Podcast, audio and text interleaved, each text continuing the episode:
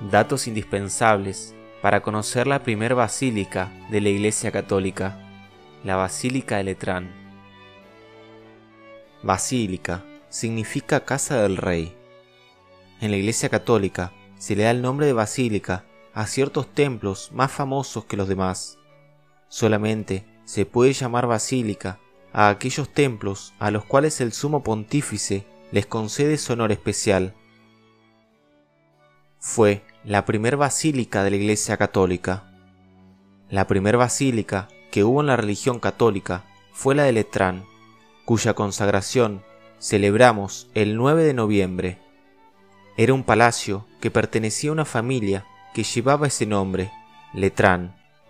El emperador Constantino, que fue el primer gobernante romano que concedió a los cristianos el permiso de construir templos, le regaló al sumo pontífice el Palacio Basílica de Letrán, que el Papa San Silvestro convirtió en templo y consagró el 9 de noviembre del año 324. Esta basílica es la catedral del Papa y la más antigua de todas las basílicas de la Iglesia Católica.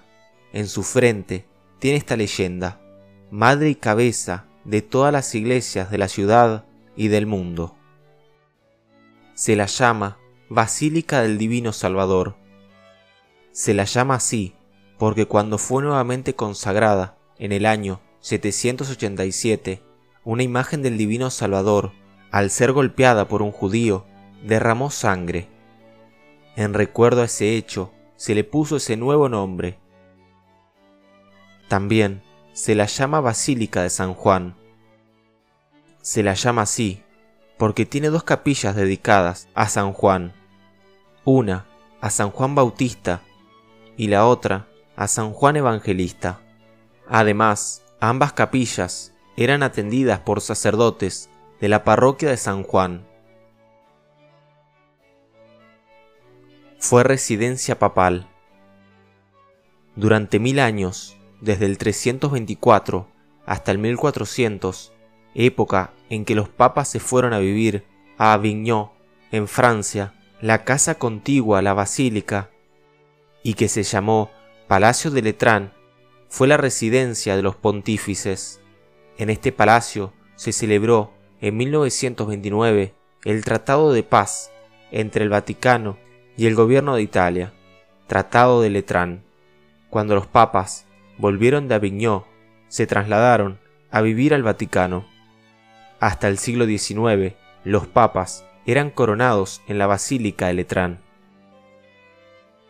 Lugar de celebración de cinco concilios. De las muchas reuniones realizadas en Letrán en el curso de la Edad Media, cinco han sido considerados concilios ecuménicos por la Iglesia Católica. En el año 1123, 1139, 1179, 1215 y 1512 al 1517. Es la Catedral de Roma.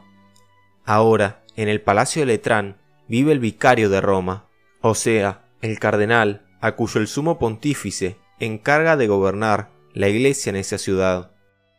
La Basílica de Letrán ha sido sumamente venerada desde muchos siglos, y aunque ha sido destruida por varios incendios, ataques y persecuciones, ha sido reconstruida de nuevo, y la construcción actual es muy hermosa.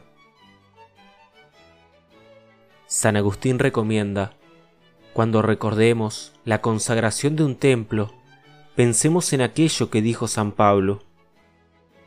Cada uno de nosotros somos un templo del Espíritu Santo.